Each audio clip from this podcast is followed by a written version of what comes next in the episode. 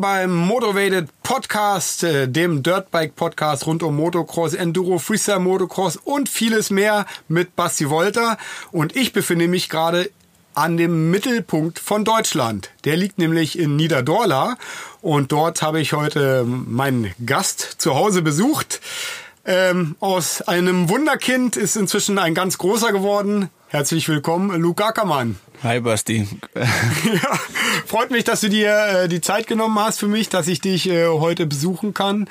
Ich habe es gerade gesagt, äh, früher warst du das FMX Wunderkind. Das äh, ist ein Titel, glaube ich, der dir gegeben wurde. Inzwischen amtierender aktueller Freestyle Motocross Weltmeister und ja, einer der größten in diesem Sport. Aber bevor wir ins tiefe Gerede gehen, erzähl doch mal ein bisschen was äh, über deine Anfänge. Wie bist du überhaupt zum Sport gekommen, zum Motocross fahren oder Freestyle Motocross fahren? Wie alt warst du da? Ja, deine Geschichte. Ähm, ja, ich bin durch meinen älteren Bruder Hannes zum Freestyle Motocross gekommen. Ähm, er hat damals mit acht Jahren angefangen, Motocross zu fahren. Und ähm, ja, ich habe das dann gesehen und wollte natürlich auch ein Motorrad haben. Ähm, ja, und dann haben irgendwann meine Eltern mir auch mein erstes Motorrad gekauft. Und äh, ja, ich war von Anfang an super begeistert, bin jeden Tag einfach gerne gefahren, ähm, habe das Ganze einfach immer genossen und äh, ja, bin über die Jahre dann immer ein bisschen besser geworden, bis ich dann äh, ja mit zwölf entschlossen habe, äh, meinen ersten Weltrekord aufzustellen. Ähm, ich war damals der Jüngster der ähm, der Welt, der einen Backflip gesprungen hat mit einem großen Motorrad über ja, einen Superkicker auf zwölf Meter Distanz und ähm, ja, dann ging das Ganze so los und äh, ja, Freestyle Motocross war schon immer meine Leidenschaft und so kam es dazu. Ich wollte gerade fragen, ähm, warum Freestyle Motocross oder von Anfang an? Man sagt ja meistens immer, lern erstmal das Fahren, wie du um die Kurve kommst, damit du das Tempo für den Sprung kriegst und so weiter. Ähm, war Racing für dich auch mal ein Thema oder war das schon eine nie interessant für dich. ja, das ist äh, ziemlich witzig. Ähm, ich bin in meinem Leben, glaube ich, zwei Rennen gefahren, also relativ wenig. Ähm, die meisten im Freestyle Motocross kommen ja ursprünglich aus dem Motocross, wie du es gerade meintest. Ähm, bei mir war das nicht ganz so. Ähm, ich bin ab und zu mal Strecke gefahren, aber ja, das Rampenspringen war schon immer meins. Das war das, was ich wollte, das, was mir Spaß gemacht hat. Ähm, nicht, also es ist nicht so, dass mir Motocross keinen Spaß macht, aber Freestyle Motocross war einfach, ja, mein Favorit, will ich sagen. Und ähm, ja, ich bin von Anfang an Rampe gesprungen ähm, und das war einfach mein Ding. Sehr gut. Ähm, ich kenne dich ja auch schon sehr lange. Du warst früher mal sozusagen der kleine Bruder von Hannes.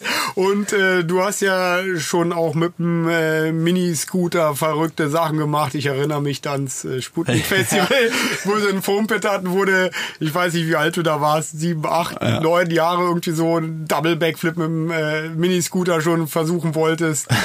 Das war schmerzhafte Erfahrung, glaube ich. Ja.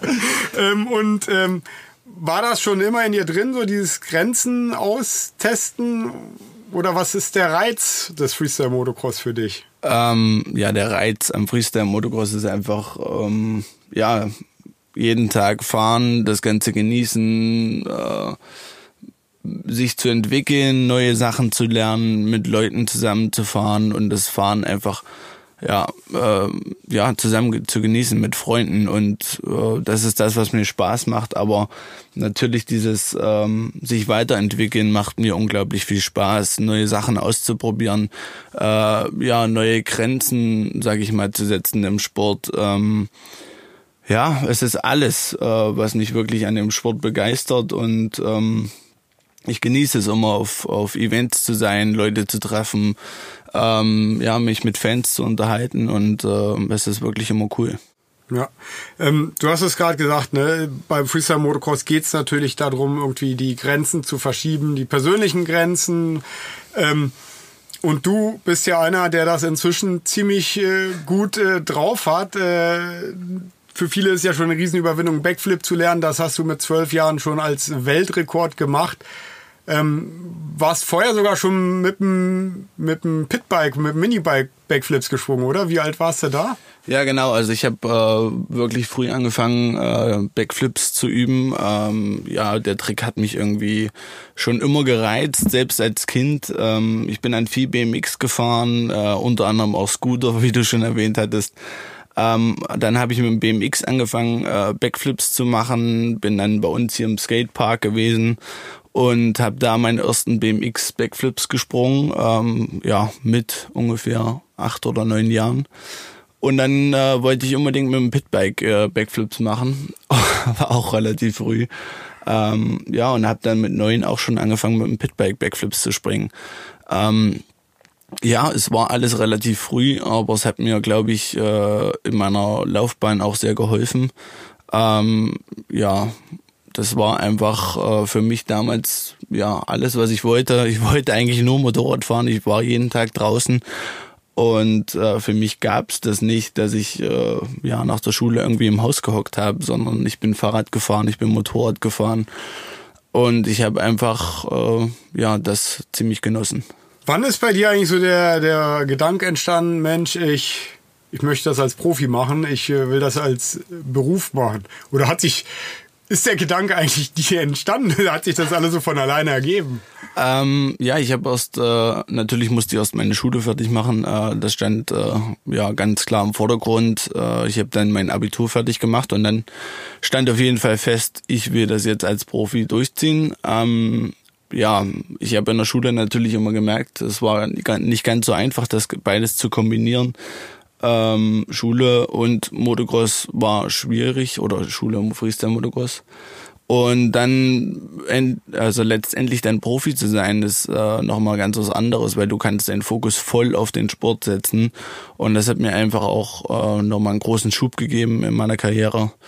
Ähm, aber zweigleisig zu fahren ist halt sehr, sehr, sehr schwierig ich stelle mir das gerade so lustig vor, als ich in der Schule war, da hatten wir dann einen vom, vom Arbeitsamt da sozusagen oder ging es um Berufswahl später äh, und äh, klar, dann hat jeder seine Wünsche geäußert, Arzt, Anwalt, Mechaniker, sonst wie äh, Hattest du auch mal so eine Situation? Hast ja gesagt, ich will Freestyle-Motocross-Profi werden und dir konnte keiner weiterhelfen? Oder? ja, solche Situationen hatte ich auch. Ähm, jeder hat so eine grobe Vorstellung gehabt. Ähm, ja, meine Vorstellung war, Freestyle-Motocross-Profi zu werden.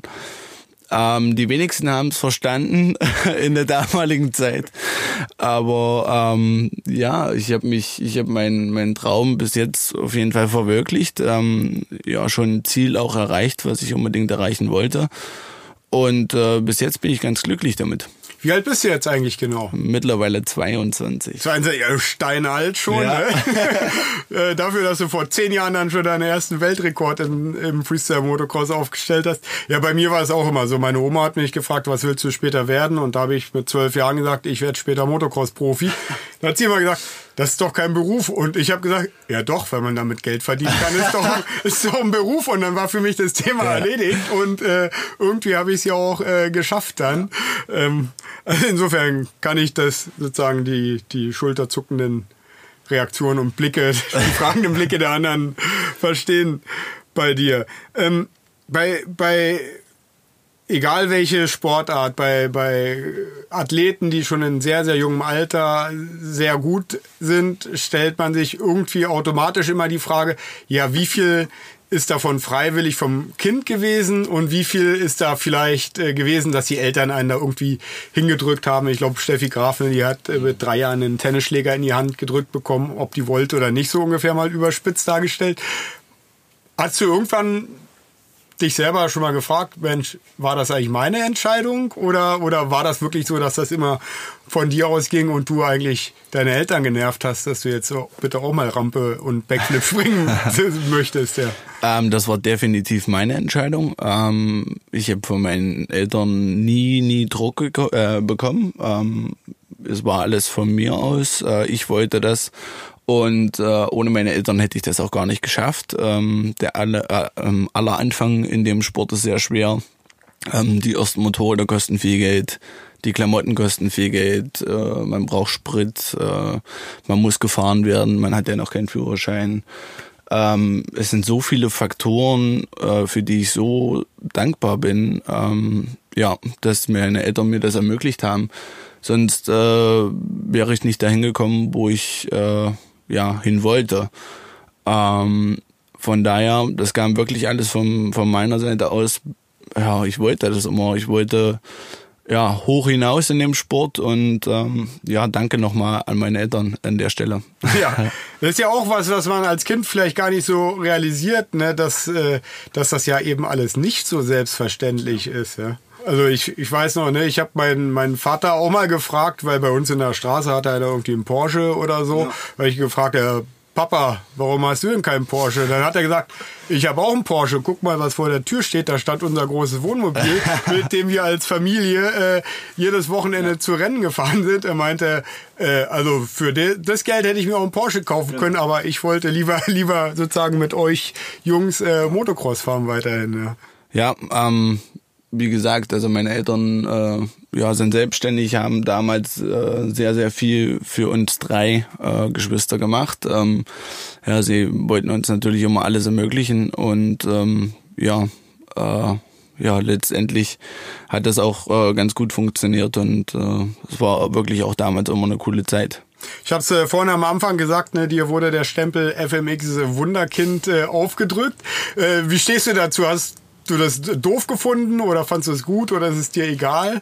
Ah, gute Frage. Ähm, ja, FMX Wunderkind. Äh, ja, ich, ich weiß nicht wirklich, was ich damit anfangen soll, aber ich ähm, weiß, dass ich immer über die Jahre sehr, sehr ehrgeizig war. Ich habe äh, sehr viel in mein Training gesteckt. Äh, sehr, sehr viel Zeit auch und sehr, sehr viel Schmerzen unter anderem. Äh, es ist ja nicht immer so, dass alles auf eins klappt. Äh, das weißt du ja selber. Äh, es ist oft sehr schmerzhaft, ja. bis man irgendeinen Trick lernt. Ähm, Schlauer durch Auer. Genau. Aber ja, ich habe ich hab, äh, hart gearbeitet und ähm, von mir aus kann man mich auch FMX Wunderkind nennen. Ähm, ich meine, es gibt viele, viele sehr gute Fahrer in der Szene. Ähm, wenn man jetzt einen Levi Sherwood anguckt, äh, der ist damals auch aufgetaucht und war ein Wunderkind und keiner konnte glauben, was da gerade abgeht.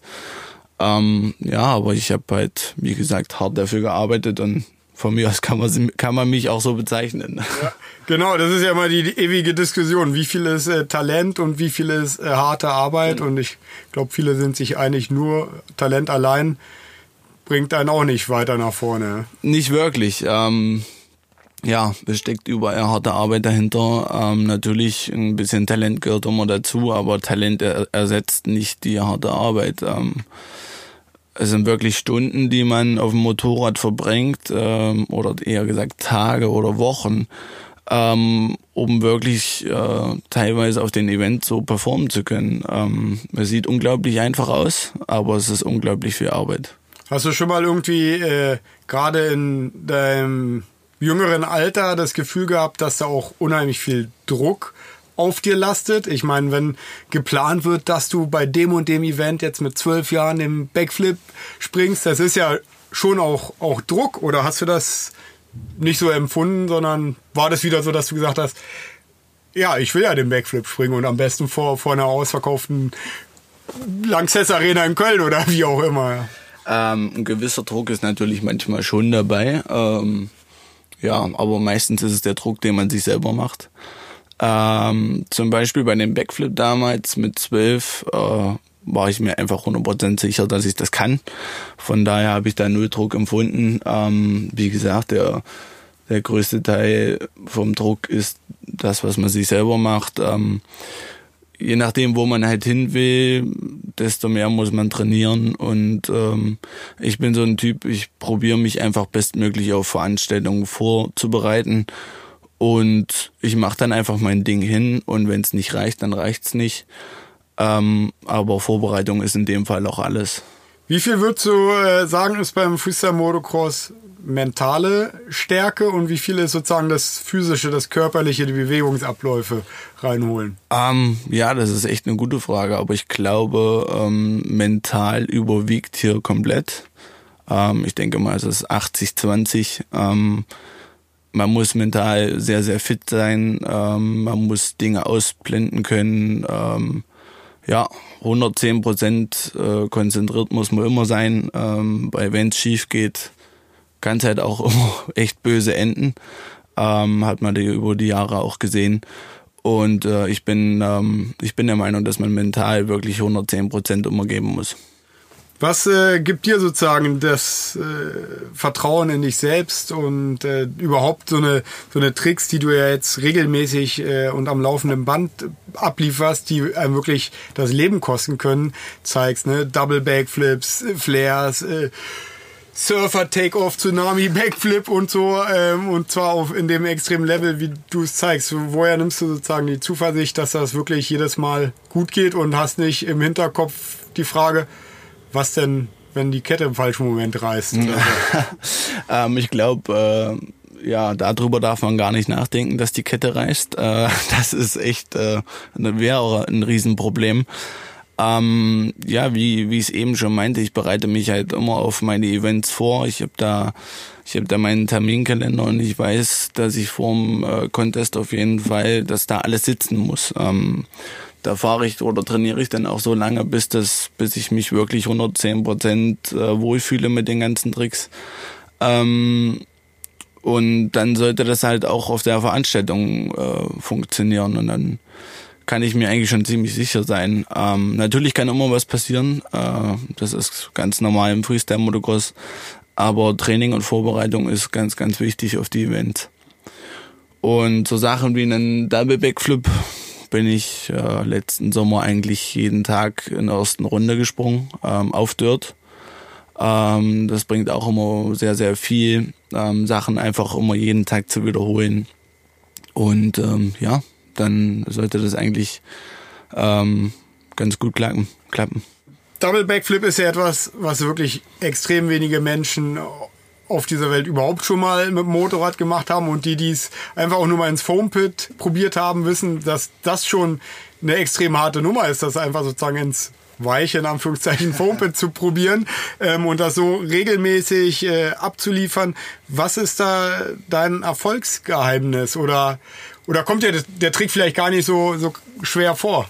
Äh, mittlerweile kommt er mir teils gar nicht mehr so schwer vor, aber es ist unglaublich schwierig, ähm, diesen Trick auf, sage ich mal, den verschiedenen Rampen zu machen. Ich meine, die äh, Baupläne von Rampen sind immer gleich, aber Rampen unterscheiden sich eigentlich immer. Ähm, ob das nun eine 8 Meter Radius Rampe ist oder eine 9 oder eine 6 Meter Radius, es ist halt immer ein wenig anders. Ähm, du hast immer ein anderes Umfeld. In anderen Ländern laufen teilweise die Motorräder auch anders ähm, wegen, der, wegen den verschiedenen Höhen. Ähm, und das ist halt so eine Herausforderung, die ist beim Double Backflip äh, unglaublich schwierig. Ähm, man braucht wirklich in der Rampe immer volle Leistung. Ähm, da muss alles stimmen. Und ähm, ja, für, für mich äh, ist der Trick durch diese Routine relativ leicht geworden, aber es ist immer noch ein äh, wahnsinnig harter, harter Trick.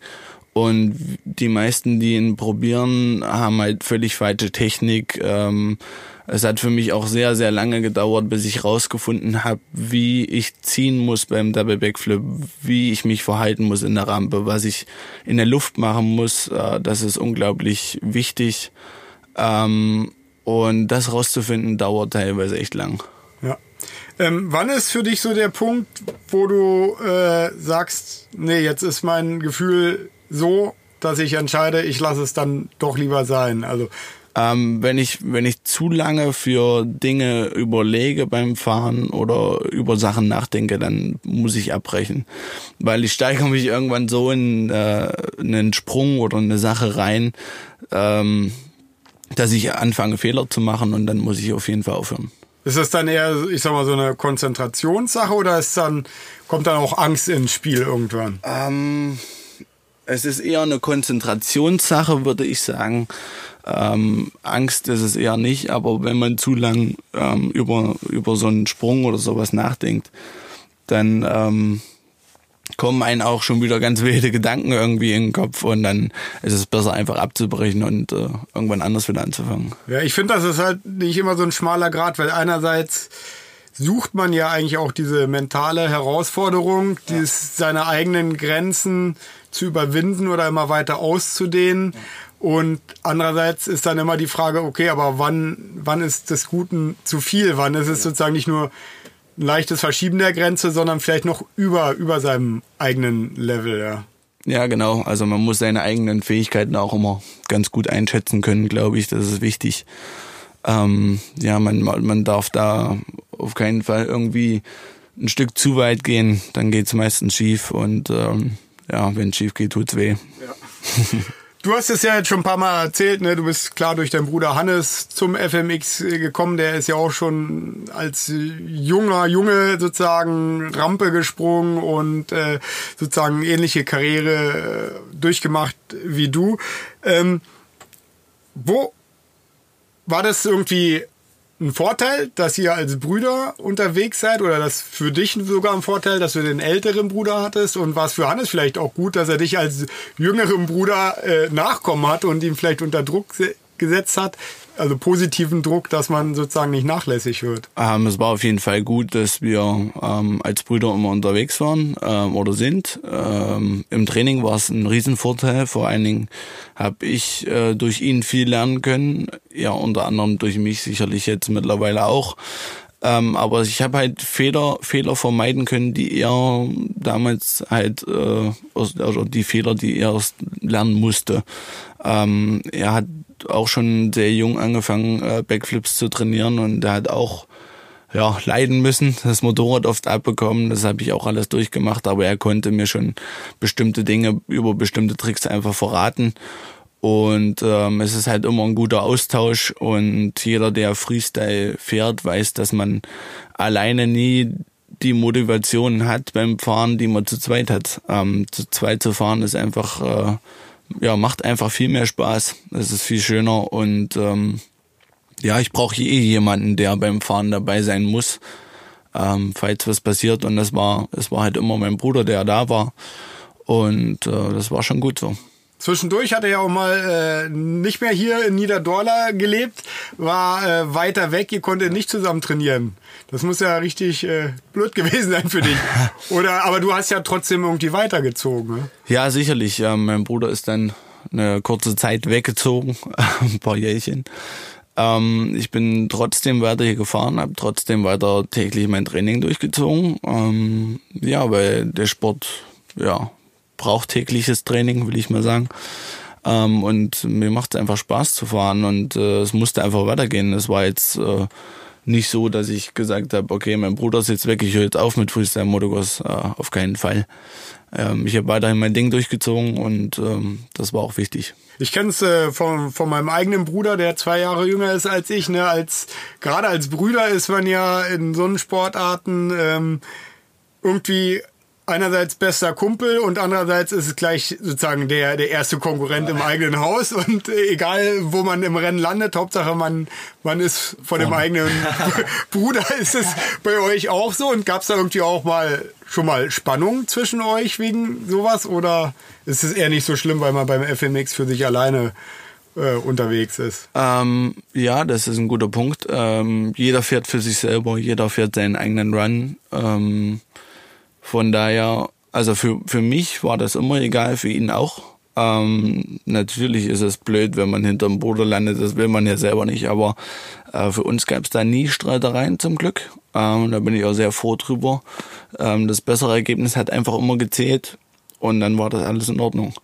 Ähm, wir haben waren halt die Judges höchstens doof. Ne? Ja, die Judges waren immer doof. Die sind eh immer schuld. Ja. Ähm, nee, von daher war das alles kein Problem und äh, es gab nie Streitereien. Aber ich sag mal, die Wettkampfergebnisse sind das eine, aber Sponsoren, die einen auch finanzieren, das andere. Ne? Du hast ein Red Bull Cap auf seit vielen Jahren. Ja. Hannes nicht. War das mal vielleicht irgendwie ein Punkt, wo ihr auch vielleicht untereinander geredet habt, wo er sich, wo er sich vielleicht gefragt hat, Mensch, warum hat der Luke das jetzt auf und ich nicht, weil wir fahren ja doch ähnlich gut. Ja, ähm, das kann schon sein, dass, äh, dass das vielleicht äh, ein Thema war. Ähm, aber ja, ähm, wie will ich das beschreiben? Für, für ihn ist es sicherlich äh, nicht gerade einfach, weil ja ich jetzt so einen Helm zum Beispiel auf habe, aber ähm, er weiß halt, dass ich auch sehr, sehr viel dafür gearbeitet habe und sehr, sehr viel gemacht habe. Und äh, er hat ja auch seine Sponsoren und äh, ich glaube, da kann er auch äh, ganz froh drüber sein und das es ist ja ähm, ja bei uns auch ein Geben und ein Nehmen. Äh, wir sind immer noch Brüder und äh, wegen Sponsoren brauchen wir sich jetzt glaube ich nicht streiten. Genau und wenn glaube ich, äh, schätze ich den Hannes auch so ein, dass er es als zusätzliche Motivation genau. sieht und nicht in dir das Problem sieht. ähm, ja, wenn wir schon über Red Bull reden, ich durfte damals dabei sein äh, bei der Nitro Circus Live Tour, als du in Deutschland auch mitgefahren bist und dann ist nach jedem Event, äh, oder ich glaube vor jedem Event, nee, ich glaube nach dem Event, finden sich alle Athleten wieder zusammen in der Umkleide. Es gibt so Nitro Circus interne äh, sozusagen Mini-Preise für den besten Fahrer an dem Tag. Ja. Und dann kam da Travis Pastrana und hatte einen Red Bull Helm in der Hand und der war für dich. Wie hast du dich in dem Moment gefühlt und wusstest du es überhaupt? Äh, ich hatte wirklich absolut keinen Plan von diesem Geschehen, will ich mal sagen. Ähm, ich war total überrascht. Ähm, ich meine, ich war vorher schon mit zwei, äh, zwei Jahren mit Red Bull im Kontakt. Ähm, aber dieser Moment war einfach in meinem Leben ganz was Besonderes. Ich habe mir schon immer seit äh, Kindheit an, äh, habe ich mir so einen Helm gewünscht. Ähm, ja, es war mein Ziel, so einen Helm irgendwann mal zu fahren. Und den dann von Travis Pastrana überreicht zu bekommen, äh, ja, war einfach unglaublich. Also ich konnte es gar nicht glauben. Vor allem sind diese ja, Preisverleihungen bei Nitro Circus immer nach der Show. Und mein Bruder meinte zu mir, äh, du musst da unbedingt mit hinkommen. Da habe ich mich so gefragt, okay, was soll ich jetzt da? Ich bin gerade nur eine normale Show gefahren, ich habe da nichts Besonderes gerissen. Und dann steht Travis Pastana da und gibt dir deinen Red Bull Helm. Und das war einfach so ein Moment, den werde ich nie in meinem Leben vergessen. Das war einfach unglaublich und ähm, ja, ich bin sehr dankbar, äh, sehr, sehr, sehr dankbar an die Red Bull Familie. Ja, dass ich dabei sein darf und dass sie mich unterstützen. Ähm, ja, es ist wirklich eine riesen Family, ähm, die auf der ganzen Erde irgendwo vertreten ist immer. Und ähm, ja, es ist einfach schön. Ähm, ja klar, ich sag mal, ne, so einen Red Bull Helm zu kriegen, das ist ja wie ein, wie ein Ritterschlag im Prinzip. Ja. Ähm, was macht Red Bull als äh, Sponsor für dich? Ich sag mal, na, sicherlich ist da ein finanzieller Aspekt, dass sie dich unterstützen, aber so wie ich Red Bull kenne, passiert ja viel mehr. Die en entwickeln ja ihre Athleten irgendwie noch. Wie haben sie dir damals geholfen und auch heute noch? Ja? Sie helfen mir immer ähm, in einem, äh, ja, was ich so vorhab. Ähm, ja, sie sie helfen mir teilweise ähm, Rampen zu bauen, ähm, ja, wo wo vielleicht äh, mal Hilfe nötig ist. Ähm, ja, ich habe äh, Rampen von ihnen. Äh, auf der anderen Seite unterstützen sie äh, durch ihr Trainingszentrum, wo ich auch äh, schon war in Österreich. Ähm, ja, dann ähm, was Fitness und äh, Gesundheit angeht, natürlich äh, hat man da weitere Türen offen. Und ähm, ja, es ist einiges. Ja, und natürlich machen sie auch immer wieder Events. Äh, zum ja. einen die Red Bull X-Fighters, die jetzt zwar irgendwie schon länger im Pausenstatus sind, aber da gibt's ja auch schon wieder Gerüchte, dass es eventuell in Zukunft wieder was geben äh, könnte. Ähm, du bist als, wie alt warst du? 16, 16 glaube ich ja. auch, ne? In München bei den Red Bull X-Fighters gefahren, dein erstes Red Bull X-Fighters Event und dann hast du es gleich äh, bis ins Halbfinale geschafft, meine ich, yep, oder? Genau. Und hast äh, einen gewissen Tom Pages rausgehauen. wie war das für dich wieder als junger Mensch? Ich meine, ich habe viele, wie war das damals für dich Fragen heute, aber das ist ja, muss ja auch sensationell gewesen sein, oder? Ähm, ja, ich, äh, ja, es war ziemlich crazy. Ähm, kurz vorher, auf, vor dem Event war ich beim Metrebo und äh, habe zufällig meine erste Quarterpipe auch über Red Bull äh, bekommen, weil bei dem Event gab es eine Quarterpipe und ich musste das natürlich trainieren. Hab dann äh, wochenlang wirklich auf der Quarterpipe trainiert und dann ging es Richtung München und die Aufregung war natürlich äh, ja riesig. Ähm, 25.000 Leute, bestimmt eine Million Leute, die über Livestream zugucken und äh, da ist ein deutscher Fahrer und er ist 16 und hat ja noch absolut keine Erfahrung bei den Red Bull X-Fighters ge äh, gemacht. Ja, und ich wollte natürlich alles geben.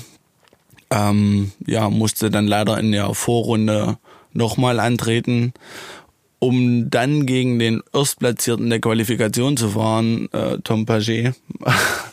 ja, die Chancen waren eigentlich äh, relativ gering, aber Tom ähm, jeder, jeder, der, ja, der ihn kennt, der weiß, dass er mental manchmal seine Probleme hat ähm, und er konnte einfach seinen, seinen Lauf nicht komplett durchziehen, ist beim Bike, Bikeflip gecrashed. Und dann ging es direkt eine Runde weiter für mich. Ähm, unglaublich, äh, werde ich auch wieder nie vergessen in meinem Leben. Und es war, ja, wahnsinnig cool. Hat dir das dann auch nochmal so einen zusätzlichen Push gegeben, dass du gesagt hast, Mensch, ich, ich kann das, ich bin jetzt 16 und lande bei so einem Event schon weit vorne und das, dass du dann gesagt hast, Mensch, dann kann ich auch Night of the Jumps mal gewinnen und so weiter. Ähm, ja, das war immer noch äh, mit 16 so eine, eine schwierige Phase. Ähm, ich habe äh, auch viel trainiert, aber man macht halt auch immer noch mal Fehler. Ähm, ja, es lief schon ganz gut, äh, aber ja, ich bin eigentlich durch Glück äh, auch unter anderem so weit nach vorne gekommen. Ich meine, hätte er seinen Lauf durchgezogen, wäre ich natürlich raus gewesen. Aber ich wusste, wenn ich weiter viel trainiere und viel investiere in den Sport, kann ich es wahrscheinlich auch mal dahin schaffen, wo die anderen mittlerweile fahren. Ähm, ja, und es hat einfach funktioniert. Ja, Red Bull X-Fighter ist inzwischen äh, eher auf äh, Pausenstatus. Wie, wie wichtig findest du, äh, dass, dass es sowas wie die X-Fighters vielleicht in Zukunft wieder gibt? Ähm, super wichtig für diesen Sport. Ähm, es war die größte Serie damals. Ähm, ja, die besten Fahrer waren am Start und natürlich will man sich als Freestyle-Motocrosser untereinander auch messen. Ähm, wir hatten nun den besten Lauf und äh, ja, es war damals eine Mega-Veranstaltung und ich, ich bin auch äh, wirklich ein bisschen traurig, dass äh, wir leider kein, keine Red Bull X-Fighters mittlerweile mehr haben. Wie wichtig sind generell Wettkämpfe fürs Freestyle Motocross? Ähm, für den einen sind Wettkämpfe sehr wichtig, für den anderen eher nicht. Ähm, man muss bei Freestyle immer so ein bisschen differenzieren. Es gibt äh, viele Fahrer, die fahren Shows. Ähm, fahren gerne nur Shows. Es gibt Fahrer, die fahren gerne nur Wettkämpfe. Ähm, ich bin so ein Typ, ich fahre beides gern, aber ich bin sehr gern ähm, auch im Wettkampf unterwegs. Ähm, ich mag das einfach. Äh, ich mag, ich mag das dann einfach im Wettkampf zu zeigen, was man kann oder was ich kann, ähm, da einfach abzuliefern und zu gucken, wo man landet. Denkst du, äh, Freestyle Motocross wäre auf dem Level, wo es inzwischen angekommen ist, äh, wenn man nicht sozusagen auch diesen Wettkampfdruck hätte manchmal? Uh, gute Frage, aber ich denke, man ähm, braucht wie in jedem Sport, wie im BMX, im Skateboarden, ähm, braucht es einfach diese Wettkämpfe, um auch, ja, dass dieser Sport sich weiterentwickeln kann. Ähm, ja, es ist schon wichtig, dass, dass man Wettkämpfe hat. Ähm, ich meine, wofür macht man das? Ähm, man will ja natürlich zeigen, was man kann und das kann man eigentlich ja fast nur im Wettkampf und ähm, ja sich mit den anderen Fahrern zu messen ist natürlich ist schon cool. Ja, ich ne, aus meiner eigenen Karriere weiß ich weiß ich es auch. Ich bin auch immer gerne Wettkämpfe gefahren, ja. aber auch gerne Shows ja. und also ich bin mir für mich persönlich sicher, äh, manchmal hätte ich vielleicht einen Trick nicht gemacht, wenn ich dann doch dieser selbst auferlegte Ehrgeiz gewesen ja. wäre jetzt in, im, in einem Contest, in einem Run, auch wenn man sich vielleicht nicht 100% wohlfühlt, äh, dann, dann doch was zu setzen. Ja. ja, auf jeden Fall. Also so ein, so ein Wettkampf, natürlich will man einfach das zeigen, was man kann und dann ja, holt man den einen oder anderen Trick nochmal raus, den man vielleicht noch nicht gezeigt hat. Du bist vor allem in der Night of the Jumps groß geworden, wettkampftechnisch. Ähm, einfach allein dadurch, dass das, glaube ich, äh, die europäische Serie ist und eigentlich, glaube ich, die einzige existierende ja. Wettkampfserie. Wie und ich sag mal, ne, es ist ja mal so ein bisschen die Diskussion, wer ist der Beste. Ich persönlich sehe es eher so, im Freestyle Motocross gibt es nicht den Besten, weil es so ja. viele verschiedene Aspekte gibt. Wie begegnest du Leuten, die, äh, die so dir nach dem Motto kommen, ja, du bist ja, hast zwar den Weltmeistertitel, mhm. aber das war ja nur in Anführungszeichen die Night of the Jumps, wo man nur äh, im Kreis hüpft, jetzt mal überspitzt dargestellt stellt. Ja, es ist einfach schön, dass es die Night of the Jumps überhaupt noch gibt. Ähm, mittlerweile wirklich eigentlich die einzige Contest-Serie. Ähm, man ist Weltmeister, ja, man weiß aber, okay, es gibt dann auch ein paar andere, die ähm, auch auf deinem Level fahren und die da nicht angetreten sind. Ähm, das hat aber einfach auch Hintergründe, ähm, ja, wie zum Beispiel Startgelder oder so, äh, die bestimmte Fahrer verlangen, was einfach tatsächlich teilweise vielleicht nicht möglich ist. Ähm, ja, aber den Titel zu haben ist natürlich cool. Ähm, man weiß, es gibt noch andere und deswegen äh, vermisse ich auch ein bisschen die Red Bull X-Fighters, ähm, weil man sich da auch einfach mit den anderen noch messen konnte. Ähm, ja, aber ich bin der Serie Night of the Jumps auch sehr dankbar. Ähm, es ist eine wahnsinnig coole, coole Serie. Ähm, es ist wie eine Familie mittlerweile für mich. Und ich fahre sehr gerne da. Ähm, die Fahrer dort, äh, wie einen Michael Melero, David Rinaldo, Rob Adelberg, die auch ähm, Weltspitze fahren, ähm, ist es auch nicht leicht, die zu besiegen. Ähm, von daher, es waren viele von der Weltspitze schon in der Night of the Jumps eh mit. Und ähm, ja, ähm, Weltmeister zu werden ist trotzdem nicht einfach. Ja, ich denke gerade durch, das ist ja manchmal der Kritikpunkt an der Night of the Jumps, dass die Strecken so einfach in Anführungszeichen sind, weil es im Kreis ist, immer so ziemlich die, die gleichen Rampendistanzen.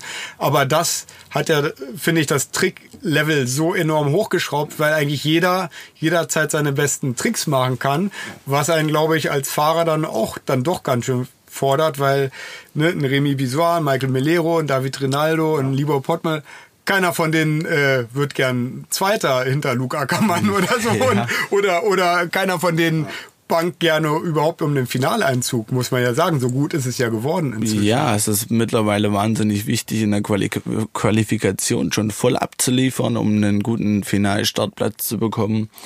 Ähm, ja, ins Finale können auch nur sechs Fahrer kommen und das ist mittlerweile wirklich hart geworden, weil die Fahrer auch einfach ein mega Niveau haben. Ähm, man hat mittlerweile auch einen Josh Sheehan dabei. Ähm, damals ist äh, Clinton Moore mitgefahren, also wirklich die Weltspitze. Es gibt wirklich nur ein paar Ausnahmen, die noch nicht gestartet sind.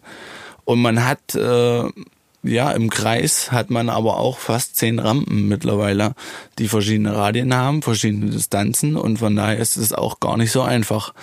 Ähm, mit, ja, man hat ein Zeitlimit, was das Ganze auch natürlich noch ein bisschen schwieriger macht. Und ja, ähm, wirklich da so einen richtig guten Lauf zusammenzufahren, ist nicht gerade einfach. Ja, und inzwischen ist ja wirklich das Level so eng zusammengerückt, dass ein kleiner Wackler bei der Landung kann schon sozusagen der entscheidende Punkt mehr oder weniger sein. Ja, ne? ja also es ist wirklich, äh, mittlerweile kommt es auf Kleinigkeiten an. Es sind wirklich teilweise Landungen, ähm, ja, die einen da das Ergebnis versauen können oder ja, verschiedenste Sachen und ähm, man muss wirklich da alles geben. Wenn wir schon über Events reden, müssen wir jetzt auch ein bisschen auf das Thema eingehen, äh, was 2020 den Stempel aufgedrückt hat. Dieses äh, komische Corona, was eigentlich keiner mehr hören kann. Aber äh, nicht nur sozusagen die ganzen Musiker und Gastronomen ähm, hat das schwer erwischt, sondern Freestyle Motocross ist wirklich eine der Sportarten, die eigentlich im Arsch sind dadurch. Es findet eigentlich nichts äh, statt. Äh, wie, wie gehst du damit um? Wie viele Events bist du dieses Jahr gefahren und was für Auswirkungen hat das auf dich oder was macht das mit dir? Ja, auf dem Plan standen auf jeden Fall einige Veranstaltungen mehr, als wir wirklich gefahren sind. Äh, Veranstaltungen sind wir, glaube ich, bis März gefahren und das waren vielleicht eine Handvoll. Also wirklich nicht viele. Ähm, ja, das Thema ist natürlich äh, sehr, sehr kritisch ähm, und für uns Sportler ganz, ganz schwierig. Ähm, ja, für die meisten Sportler ist es sogar so, dass sie irgendwie arbeiten müssen, um irgendwie über die Runden zu kommen. Ähm, ja, man muss sich da als Sportler irgendwie auch schon Gedanken machen. Man muss sich äh, über die Jahre irgendwie gewisse Rücklagen sollte man anlegen, um sowas überbrücken zu können. Aber nach so einem Jahr ist man natürlich schon mittlerweile ganz schön frustriert. Ähm, es, war, es gab keine Events. Ähm, und für mich sind Events einfach immer so ein, so ein Antrieb, äh, noch mehr zu trainieren. Ähm, ja, ganz schwierige Zeit auf jeden Fall. Ja, wir haben jetzt hier sozusagen zweite Novemberhälfte. Was machst du derzeit? So, wie, wie sieht dein Tageswochenablauf aus? Ja, mittlerweile wird das Wetter sogar noch schlechter hier in, in Deutschland. Der Winter steht vor der Tür und äh, es wird immer schwieriger noch zu trainieren. Ähm, aber ich habe natürlich das Jahr, äh, Jahr weiterhin trainiert, habe mein, mein Trainingsprogramm weiterhin durchgezogen. Ähm, ja, ähm, unter anderem bin ich an meinem Haus immer noch ein bisschen am Werken, ähm, mache ein bisschen Sport, was natürlich auch immer wichtig ist. Das muss man natürlich weiterhin machen. Ähm, die Konkurrenz schläft nie, auch nicht in so einer Zeit. Und ja, das ist das, was ich immer mache. Ja, manch einer ist jetzt durch die finanzielle Situation alleine gezwungen, äh, in seinem FMX-Fahren sozusagen das Tempo rauszunehmen, weil er unter der Woche einfach gucken muss, äh, wie er anders Geld verdient. Äh, ich schätze mal, du bist nur in der glücklichen Lage, dass du durch Sponsoren da irgendwie noch hinkommst. Ähm, wenn das nicht so ist, kannst du es natürlich auch sagen. Aber wie, ich meine, wie, wie geht man dann um? Äh, sagt man auch, Mensch, findet jetzt eh nicht statt, äh, ist schwierig, sich zu motivieren. Äh, und äh, was soll ich jetzt was riskieren? Oder, oder kommt auch mal der Gedanke in einem auf, okay, alle anderen schalten Gang zurück. Das ist jetzt der Moment für mich, um jetzt einfach nochmal einen Gang zuzuschalten, also hochzuschalten und vielleicht jetzt wirklich mal in Ruhe Tricks zu trainieren, die sonst während der laufenden Saison schwierig zu trainieren sind aufgrund ihres Verletzungsrisikos. ja, ich werde natürlich keine genauen Tricknamen nennen. ähm, aber ich habe natürlich weiterhin trainiert. Ich habe äh, weiterhin äh, auch wahrscheinlich auch neue Sachen probiert. Ähm, und ja, das Jahr, ähm, sich da zu motivieren, ist natürlich immer schwierig, wie du schon gesagt hast. Ähm, ja, weil halt einfach keine Veranstaltungen waren. Aber ich habe äh, weiterhin mein Ding durchgezogen und äh, wenn es jetzt wieder losgehen sollte, wäre ich auf jeden Fall fit. Äh, ich könnte jetzt direkt wieder, ja, das ein Event fahren, das wäre kein Ding. Aber ja, jeder hofft natürlich, dass es einfach äh, bald wieder ja, normal wird und äh, wieder weitergeht kommen dir auch so Gedanken, ähm, weil jetzt ist ja aktuell wieder das Thema, ne? Krankenhausplätze freihalten, Intensivstationen Plätze freihalten und wir wissen, wenn es richtig blöd läuft, kann man auch beim FMX auf der Intensivstation landen. Ist das was, wo du, du dir Gedanken machst, jetzt dann vielleicht aktuell wieder ein bisschen weniger zu riskieren, auch im Training, oder ähm, muss man das eigentlich auch ausblenden können? Ne? Ähm, momentan bin ich eh relativ wenig am Fahren durch das relativ schlechte Wetter. Ähm, von daher mache ich mir da nicht ganz so Gedanken drüber. Ähm, aber es neigt sich eh, das Jahr neigt sich eh dem Ende zu und äh, das Wetter wird immer schlechter. Und von daher werde ich auch relativ wenig fahren in den nächsten Wochen. Die große Befürchtung oder das große Fragezeichen ist ja, wann wird es wieder FMX-Events, wie wir sie kennen? Also ne, viel, viele Indoor-Events geben. Was sind so deine Erwartungen oder was deine Einschätzung, wie 2021 aussieht? Ähm, ich hoffe natürlich, dass es am besten morgen wieder losgeht. Ähm, ja, so wird es aber leider nicht kommen. Ähm, ja, natürlich muss man das ganze Thema jetzt erstmal irgendwie in den Griff kriegen. Äh, es ist ja für alle wichtig. Ähm, äh, ja, aber jeder Sportler hofft, glaube ich, dass es bald wieder mit Events und Veranstaltungen losgeht. Und ich hoffe, dass wir ja wenn es den Impfstoff bald gibt, dann auch bald wieder loslegen können. Ich sag mal, den, den ersten Lockdown im Frühjahr hast du, glaube ich, ganz gut genutzt. So, so zumindest meine Interpretation, indem du einfach mal locker flockig einen neuen Weltrekord aufgestellt hast. Zehn Mini-Flips in 30 Sekunden waren das. Äh, war das wirklich so eine Lockdown-Idee oder stand das schon länger auf dem Plan? Ähm, es stand schon seit Jahren auf dem Plan, diesen Rekord zu machen. Aber ich habe äh, eigentlich nie Zeit gehabt, diese Sache wirklich mal anzugehen, um mal zu trainieren. Und äh, ja, als der Lockdown dann kam, war meine erste Idee, okay, wir müssen jetzt irgendwas machen. Ähm, weil ich will mal sagen, Stino weiter trainieren hätte mir jetzt auch nichts gebracht. Ähm, man wusste, okay, dieser Lockdown, das wird erstmal ein bisschen dauern. Und da habe ich mir halt gesagt, okay, jetzt ist Zeit, um mal diesen Weltrekord anzugehen. Dann habe ich mir hier ähm, auf dem Sportplatz meine fünf Hügel aufgeschüttet, weil mehr Platz hatte ich einfach nicht und habe äh, angefangen zu trainieren. Ähm, ja, das lief äh, an sich auch ganz gut. Ähm, habe dann Zeiten gestoppt, habe geguckt, okay, passt das äh, oder könnte das hinhauen und dann ging das eigentlich auch schon los und das war eigentlich wirklich eine coole Sache, ähm, diesen Rekord von Travis Pastrana damals einzustellen. Und ähm, ja, es hat auch auf eins dann geklappt. Was mich fasziniert hat daran war, Travis äh, hat das ja damals über so eine ne, Beton-Autobahn-Barrieren-Dinger gemacht, wo man sich zwar auch fragt, wie man darüber einen Backflip macht, aber okay, er hat einen Weg gefunden. Aber die sind ja ziemlich einheitlich genormt und mhm. dein Weltrekord war ja wirklich über Erdabsprünge. Klar kann man versuchen, die auch möglichst gleich zu bauen, aber da muss sich ja jeder anders angefühlt haben, oder? Ja, das war genau äh, der Knackpunkt, will ich mal sagen. Ich meine, hier in, äh, in Thüringen haben wir ziemlich gute Muttererde, ähm, die man gut komprimieren kann ähm, und die Absprünge relativ gleich shapen kann.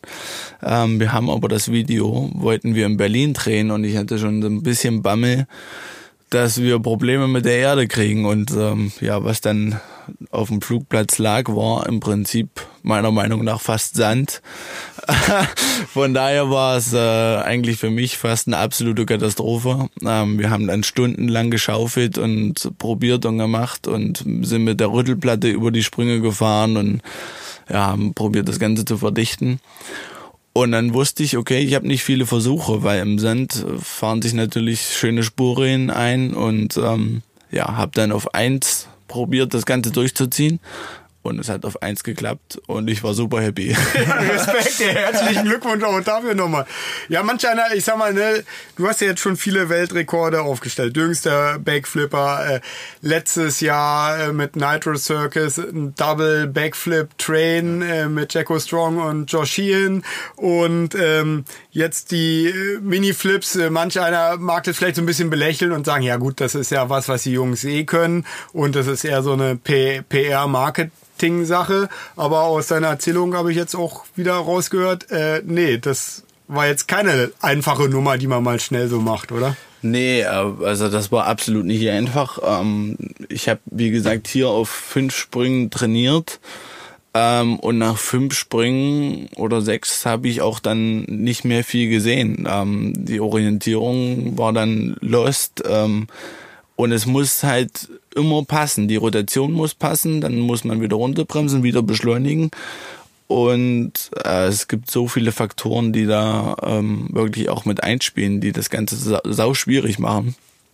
Und dann das erste Mal hintereinander äh, zehn zu machen, war ziemlich crazy, weil zwischendurch wusste ich nicht mehr, wo ich war und ich habe einfach nur noch das gemacht, was ich normalerweise gemacht habe. Ähm, aber es hat zum Glück funktioniert und äh, du warst dann am Ende überrascht, dass kein, kein weiterer Sprung mehr kam, oder? Sozusagen, ja. nee, es war ähm, wirklich kein einfacher Rekord. Ich hatte es mir eigentlich einfacher vorgestellt, aber diese schnellen Drehungen mit äh, einem 100 Kilo Motorrad ähm, sind ein, einfach unglaublich krass für den Körper und ähm, ja, es war nicht einfach. Ja, ich wollte gerade sagen, also ich habe selber noch nie einen Mini-Flip äh, gemacht, außer mit einem Minibike mal einen ja. kleinen Flip, aber ähm, mit einem großen Motorrad, das hört sich ja immer so niedlich an, Mini-Flip. Und wenn alles gut geht, sieht er ja auch relativ einfach aus. Aber ähm, ich weiß von, von einem Backflip über eine normale Rampe, wenn man sich da äh, sicher fühlt und eine gewisse Routine hat, hat man ja alle Zeit der Welt, genau. kann kopfüber äh, in der Luft äh, fliegend alles hinter sich in Ruhe lesen, auch wenn es kopfüber steht ja. und so. Ähm, was ist sozusagen so diese besondere Challenge beim Miniflip oder, oder ist das eigentlich was ganz was anderes als so, so ein großer Backflip, außer dass man im Kopf über rotiert? Ähm, es ist schon ziemlich was anderes, weil die Rotation ist einfach unglaublich schnell. Ähm, ich meine, man hat nicht viel Zeit, sich dort zu drehen. Es muss alles im Absprung stimmen, also das wirklich das perfekte Gas. Und dann muss man eigentlich hoffen, dass man irgendwie rumkommt. Ähm, ja, man muss einen ziemlich harten Impuls an den Lenker geben, also beim Ziehen. Ähm, also es ist einfach auch so viel, was man auf einmal machen muss. Ähm, dann angenommen, man merkt in der Luft, man überrotiert, ähm, du kannst nicht mehr viel machen. Ich wollte gerade fragen, wie viel Spielraum hat man überhaupt? Null also wahrscheinlich. Nein, das ist null. Ähm, wirklich auch, wenn man, wenn man merkt, man kommt aus dem Absprung raus und es ist nicht genug Rotation, dann ist es so. Du kannst nichts mehr machen. Und das macht die ganze Sache so schwierig. Hat dir vielleicht auch das Commitment, was man für einen Double Backflip braucht, geholfen, um diesen Mini-Flip-Weltrekord aufzustellen? also ich habe ja mit Mini-Flips äh, vorher angefangen, bevor ich Double Backflips gemacht habe. Ähm, einfach auch irgendwie aus einer dummen Idee. Ähm, wir sind bei Christian Kleiner gefahren. Er hatte ein Foampit mit einem Mini-Flip-Sprung. Dann habe ich mal ein paar da reingemacht und habe gesehen, okay, das funktioniert irgendwie ganz gut. Hätte ich auch nicht gedacht. Und dann habe ich den ersten auf Dirt gemacht und dann habe ich mir hier auf meiner eigenen Strecke mal ein paar, also einen Sprung gebaut, wo ich das drüber gemacht habe. Äh, das habe ich auch dann fast täglich mal gemacht. Dann habe ich mal wieder damit aufgehört. Und ja, jetzt äh, habe ich wieder damit angefangen und habe den Rekord aufgestellt. Ähm, und mit Double Backflips habe ich eigentlich danach angefangen. Also das ist eigentlich auch äh, grundverschieden, weil die, die Rampe vom Double Backflip ist viel länger. Ähm, und ein Double Flip, äh, eine Mini-Flip-Sprung ist ja eigentlich wirklich nur 70 Zentimeter oder so hoch. Also man fährt eigentlich nur mit dem Vorderrad rein, beschleunigt voll und hofft, dass es passt. Und bei einer Double Backflip Rampe muss man wirklich erst am Ende der Rampe ziehen und das macht es eigentlich komplett verschieden. Ja, genau. Also auch für einen normalen Backflip, man muss ja eigentlich eher, wenn man den erstmals übt, eigentlich eher die, diese Ruhe behalten, genau. nicht zu früh zu ziehen, weil dann geht's schief. Ja. Du hast ja den Miniflip auch schon in Contest Runs äh, eingebaut, also kannst jetzt alles liefern vom Miniflip bis äh, Double Backflip und alles da, dazwischen. Ähm, die Entwicklung im FMX ist ja so eine Standardfrage in allen Freestyle-Sportarten. Wo wird's hingehen? Ähm, ich weiß es nicht. Hast du eine Idee, wo es in Sachen FMX hingehen wird in Zukunft? Ähm, das ist eine ganz schwierige Frage. Ich meine, mittlerweile haben wir ähm, ja einen Triple Flip schon äh, ja, machbar gemacht. Äh, Josh Hien hat den einfach mal gesprungen, als ob es nichts wäre, über eine Rampe, die 10 Meter hoch ist, äh, ja, aber 25 Meter in der Luft. Ähm, ja, unvorstellbar eigentlich. Ähm, deswegen ist die Frage wirklich schwierig. Wo geht jetzt hin? Ich meine, mittlerweile entwickeln die Jungs Rampen. In, in, mittlerweile wird an den Motorrädern rumgebaut, dass die noch leichter sind. Es wird äh, ja kleinere Tanks werden verbaut, Carbonteile werden verbaut, um alles einfach noch ja besser zu machen. Und ich denke mal, dieser Trend wird auch ja weitergehen. Ähm, ja, mittlerweile haben wir auch äh, Airbag-Landungen, die einiges äh, einfach besser machen. Ich meine, wenn man auf einen Meter Luftkissen fällt, äh, ist das schon schöner, als wenn, wenn man auf einen Dörrtügel hinfällt. Ähm, aber der, der Sport wird sich weiterhin wahnsinnig entwickeln, glaube ich. Also ne, die Konsequenzen werden, glaube ich, immer größer, wenn was schief geht. Ich selber war ja, ich sag mal, eher einer der Pioniere in diesem ja. Sport, habe angefangen in Zeiten, wo es noch nicht mal Absprungrampen gab, wo man einfach auf der Motocross-Strecke auf dem nächstbesten Table versucht hat, mal die Fersen vom Lenker zusammenzuklicken und man dachte schon, boah, das ist jetzt schon verrückt. Äh, da bewegt ihr euch jetzt auf einem völlig anderen Niveau und ich bin ganz ehrlich, ich habe vor zehn Jahren aufgehört, als als Profi zu machen und mein letzter Backflip mit dem Motocross-Motorrad war September 2011, seitdem nicht mehr. Ich hätte zwar auch noch Lust, also vielleicht muss ich hier auch mal ins Pumpet nochmal zu Besuch kommen.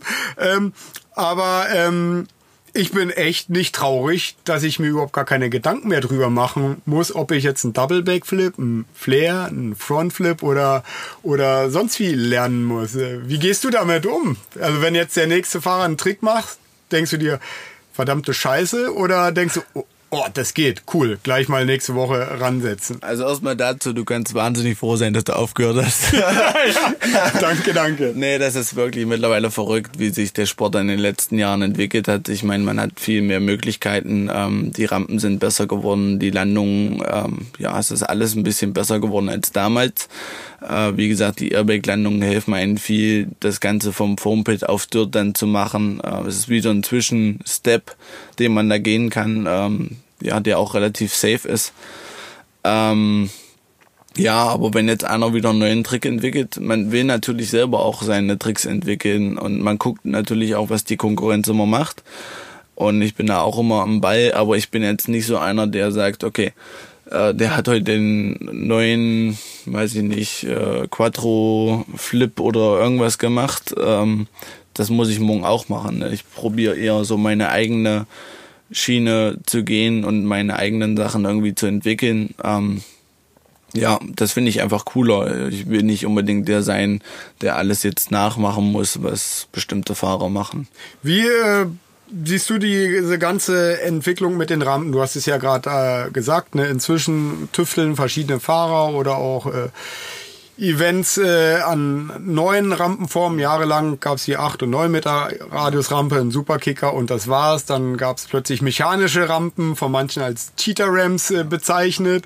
Ähm, Jetzt hat, gab's dann bei Nitro Circus den Moonbooter äh, und äh, Levi Sherwood hat eine eigene Rampe entwickelt, über die er jetzt auch Long Distance Double Backflips konstant äh, macht. Begrüßt du das, dass da irgendwie weiterentwickelt wird, weil der ursprüngliche Rampentyp ja, ich sag mal aus dem Jahr 2000 stammt oder so und der Sport hat sich halt einfach weiterentwickelt. Äh, natürlich muss man weiterentwickeln, ähm, ganz klar, sonst kommen wir zu keinem Fortschritt. Ähm, man muss aber auch bedenken, die Landungen müssen dann auch sicherer werden. Ähm, wenn man eine Rampe baut mit einem 8,5er Radius mit über drei Meter Höhe und steht die auf 23 Meter, wie es Levi äh, gemacht hat, dann muss die Landung halt auch dementsprechend sein. Und ähm, das macht es sehr schwierig. Ähm, denn ja, bei gewissen Veranstaltungen hat man einfach nicht die, die Hallenhöhe. Äh, ich meine, wir bewegen uns da in 15, 16, 17 Meter Höhe, wenn man solche Rampen springt.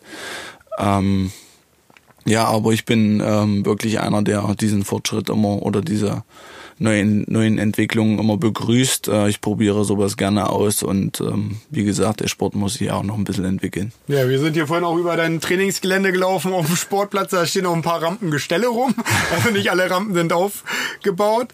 Gibt es irgendwo was, wo du sagst, das ist dann zu viel? Also ich persönlich tue mich jetzt mit diesem Moonbooter schwer, weil natürlich kann man damit viel einfacher Double Backflip springen, aber das Setup, wo Nitro Circus den aufstellt, nämlich irgendwie, du sagst es einerseits draußen, weil die Hallendecke ja. schon bei uns hier in Europa gar nicht ausreicht.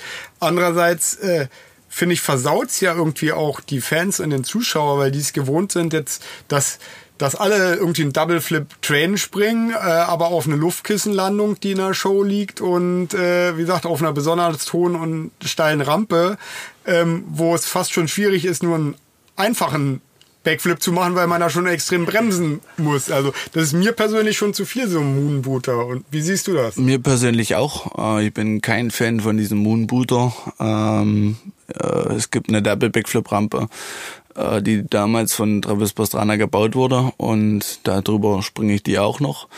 Ähm, ein Double Backflip über den Moonbooter zu machen ist ja, im Prinzip Kinderkram, meiner Meinung nach. Äh, ist jetzt natürlich doof gesagt, aber. Jammern auf hohem Niveau, aber es bleibt schwierig, aber äh, deutlich einfacher, oder? Deutlich einfacher. Ähm, ja, es ist wie wenn man, ja, sag ich mal, eine Double Egg Roll ist jetzt auch vom Machen her nicht schwierig, vom Kontrollieren her schon.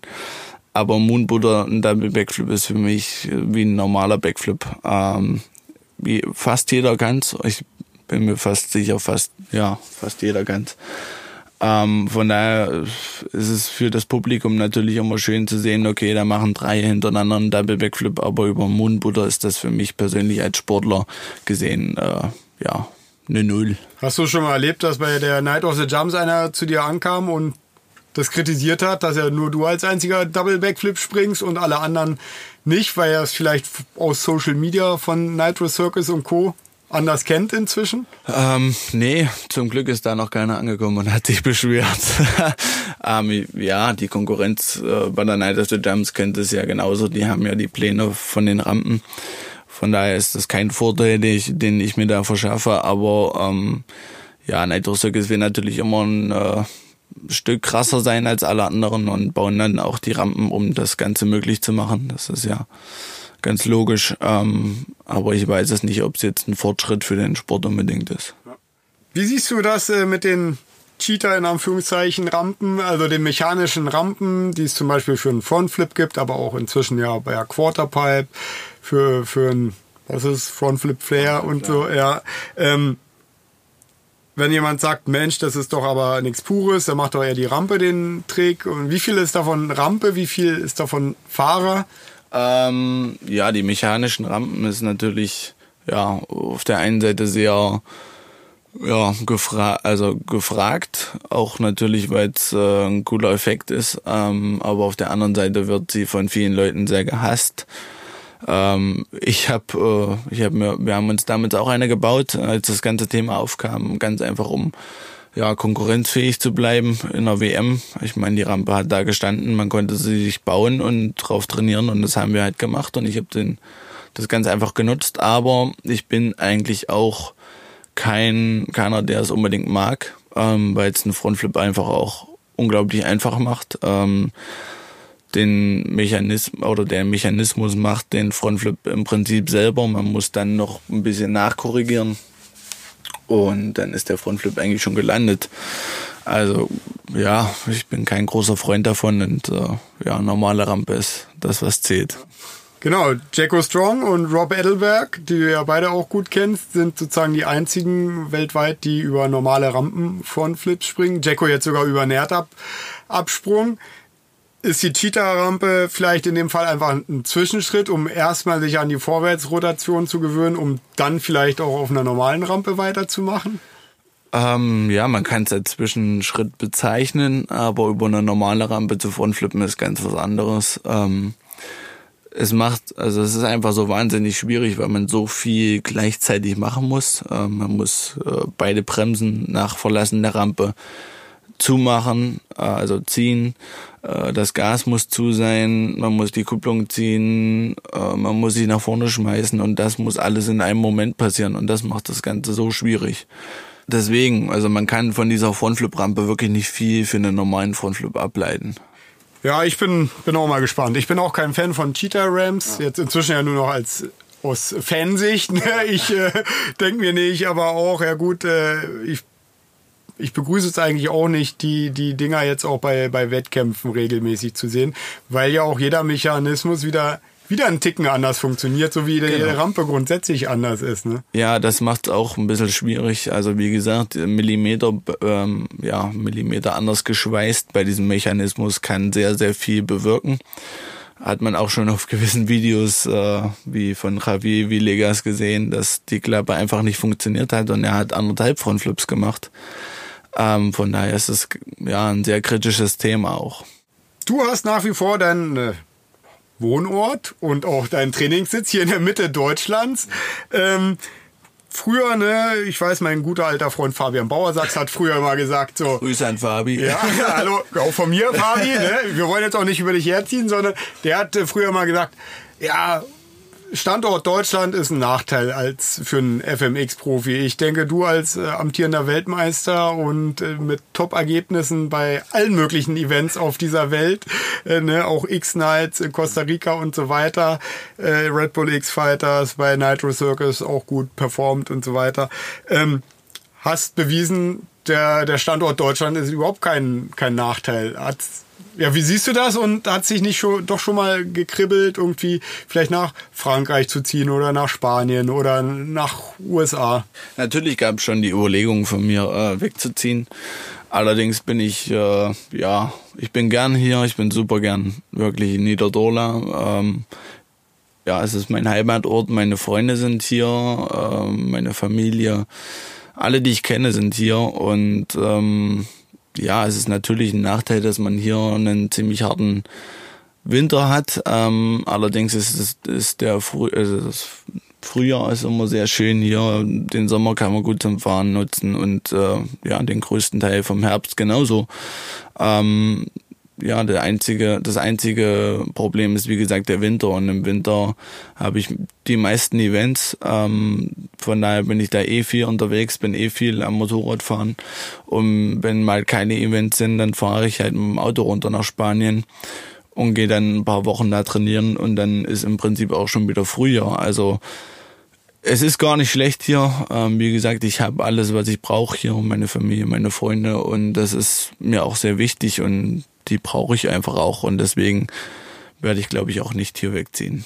Wir wissen ja, dass äh, zumindest industrielle und finanzielle Mecker vom Motocross und damit vielleicht auch Freestyle Motocross, äh, obwohl da bin ich mir schon gar nicht mehr ganz so sicher, sind, sind die USA. Hat, hat dich das auch schon mal gereizt, der Gedanke, Mensch, vielleicht dich eher in, in den USA zumindest öfter blicken zu lassen. Du bist X-Games schon mal mitgefahren und um vielleicht einfach mehr zu verdienen, weil als FMX-Profi hast du ja auch nur eine bestimmte äh, Dauer deines Jobs vor Augen. Wenn es gut läuft, ein paar Jahre, äh, wenn es schlecht läuft, auch eine kurze Laufbahn. Und da muss man natürlich irgendwie auch versuchen, relativ viel Geld mitzunehmen. Ich meine, der Sport kommt aus Amerika, ähm, aber mittlerweile ist es so, dass es in Amerika kaum noch Events gibt, ähm, wenn man den Markt betrachtet. Mittlerweile hat sich das alles komplett nach Europa ähm, verlagert. Hier gibt's die meisten Events, äh, ja, die meisten Contests und eigentlich kommen, wenn dann alle Fahrer hierher aus, ob aus Australien oder aus Amerika, alle kommen irgendwie nach Europa, weil hier irgendwie das Freestyle-Mekka mittlerweile ist. Ähm, und ähm, ja, wenn man sich im, in, auf Instagram oder auf Facebook irgendwo die Freeride-Videos aus Amerika anguckt, ist es natürlich ein Traum und jeder will mal da drüben fahren gehen. Ich natürlich auch, aber ich werde auf keinen Fall ähm, nach Amerika gehen, um dort drüben Freestyle zu fahren, weil der Markt ist leider mittlerweile, glaube ich, meiner Meinung nach einfach kaputt. Und ja, ich werde hier bleiben. Sehr gut, das hören wir sehr gerne. Ähm, Thema Freeride ist natürlich auch interessant. Klar, in Amerika hat man viele Möglichkeiten. Ich denke, es gibt hier in Europa aber auch noch genug Pläne. Aber du hast noch nicht besonders äh, große Freeride-Erfahrungen, oder? Leider nicht. Ähm, nur, nur so ein paar Freeride-Erfahrungen aus den Royal Hills und hier und da mal. Aber ähm, ja, Deutschland ist leider nicht so wirklich das Gebiet, um wirklich geil Freerennen zu gehen. Ähm, ich meine, es gibt ein paar Plätze sicherlich, wo man fahren kann ähm, oder könnte. Ähm, ja, laut Gesetz darf man das natürlich auch nicht. Ähm, ja, von das ist alles natürlich Privatgrund. Ja, privat. Macht, ja. Oder mit Erlaubnis des Betreibers. Nee, von daher, ähm, die Wahnsinnserfahrung habe ich da noch nicht, aber ich habe, ähm, ich weiß nicht, ich ich würde es äh, sehr genießen, viel Freerennen zu gehen, aber es geht leider hier nicht und ja, irgendwie hat es doch zum Beispiel letztes Jahr äh, beim Red Bull Dirtigers geklappt, das Ding zu gewinnen. Ähm, ich, ich wollte dich gerade darauf ansprechen, dass du es gut könntest, hast du ja letztes Jahr im, im Herbst bewiesen. Hat dich der Erfolg da überrascht? Ähm, nicht überrascht. Ich war auch, also es war ja eben mitten, mitten in der Saison. Ähm, ich war sehr, ich stand sehr gut im Training. Äh, ich bin dann über Nacht von England nach Dienstlaken geflogen, was mich noch ganz schön viel Energie gekostet hat. Aber ähm, ja, das Event war einfach der absolute Wahnsinn und ich habe ich hab wirklich das Event geliebt. Ähm, es war eine Wahnsinnsstrecke oder Wahnsinnsstrecken. Es gab ja drei. Und ähm, ja, ich wusste, das wird cool und ähm, ich wusste auch durch vorherige Erfahrungen, wie zum Beispiel in den Royal Hits damals, dass ich das kann, dass ich äh, auch Freerennen kann, auch Motocrossen kann. Ähm, und ich konnte das einfach ziemlich gut dort zusammenbauen. Ähm, ja, meine ganzen Läufe und so. Ich glaube, du hast viele überrascht da positiv, äh, weil viele dir das vielleicht nicht äh, zugetraut hätten, weil sie dich hauptsächlich von Rampen kennen und dann ne, Ramkit als junger junger Fahrer sozusagen schon FMX gefahren. Da wird man schnell in die Schublade gesteckt. Also für mich der beeindruckendste Moment war gar nicht so der Double Backflip über den Step Up, sondern als du ähm, sozusagen über den, den Big Dog, den 40 Meter Sprung, äh, dann direkt äh, einen Flip gesendet hast nach ein paar Sprüngen, obwohl du erst äh, wenige Minuten vorher überhaupt zum ersten Mal über einen Erdabsprung geflippt bist auf 25 Metern. Und das war für mich so, ich so, alles klar. Der Luke, äh, der hat äh, nicht nur dicke Eier, sondern auch noch die Skills dazu. Und das Ding hat ja sonst keiner geflippt. Ja. Hat dich das überrascht, dass sonst keiner gemacht hat? Und wie, wie hast du das so wahrgenommen? Ja, es war natürlich super crazy da. Ähm, wie gesagt, nachts erst angekommen, dann ausgeladen, direkt umgezogen ins erste Training rein. Ähm, es waren so viele Eindrücke dort. Ähm, ja, aber ich habe es, äh, wie gesagt, super, also wirklich genossen und ähm, ja, dann bin ich ein paar Mal über den ersten Dirt-Absprung gesprungen und habe gedacht, eigentlich könnte man das doch irgendwie mal flippen, obwohl ich das noch nie gemacht habe in meinem Leben. Ja, und habe das probiert, das hat ganz gut geklappt. und dann sind wir irgendwie über den großen Absprung, äh, über den großen Sprung die ersten paar Male gesprungen und da habe ich gedacht, okay, das wäre auch irgendwie möglich, hier einen Flip zu machen habe das Ganze durchgezogen und das hat auch geklappt und ich war natürlich super geflasht. Äh, ich meine, 40 Meter über einen dort Absprung zu flippen ist ein, ja, macht man nicht jeden Tag. Ähm, das machen auch die ganz großen Freerider nicht jeden Tag, ja. ähm, aber es war einfach ein mega Erlebnis. Ähm, ich hatte, ich habe, wie gesagt, das Ganze einfach dort als Spaß gesehen und sehr genossen und dann kommt das irgendwie bei mir ganz von alleine. Ähm, ich brauche mir da auch keinen Druck zu machen. Und das lief einfach. Das ist wahrscheinlich der Unterschied, warum du Weltmeister geworden bist und ich außer zwei Night of the Jumps Events nie was gewonnen habe. Weil mir würden, äh, ich bin auch schon mal einen Erdabsprung geflippt, aber das war dann auch im Prinzip fast eine Rampe nachempfunden. Fühlt sich natürlich immer anders an, weil der Druck anders ist beim Absprung. Aber dann äh, bei 40 Metern würden mir, glaube ich, genügend Gründe erstmal einfallen, warum ich es nicht machen sollte, selbst wenn ich mich danach fühlen sollte. Oder ähm, ne, angefangen bei, wie doll muss ich ziehen? Ist das Tempo anders? Oh fuck, jetzt wäre ja viel schneller. Was, wenn was schief geht? Aber so eine Gedanken hast du dann in dem Moment gar nicht gehabt, weil du einfach so einen Spaß hattest und selbstbewusst ja. warst. Ja, genau. Also ich habe einfach wirklich äh, die Zeit da genossen, bin einfach mein Ding da hingefahren, äh, im Training natürlich. Und ich habe gar nicht drüber nachgedacht, was da jetzt genau passieren könnte. Ich meine, ja, 40 Meter Kopf über, ähm, da kann alles passieren. Ähm, ja, und habe das Ding dann einfach irgendwie, ich habe irgendwie gezogen um Absprung, ähm, ja, irgendwie das Gas gefahren, wie ich es ja im Gefühl hatte.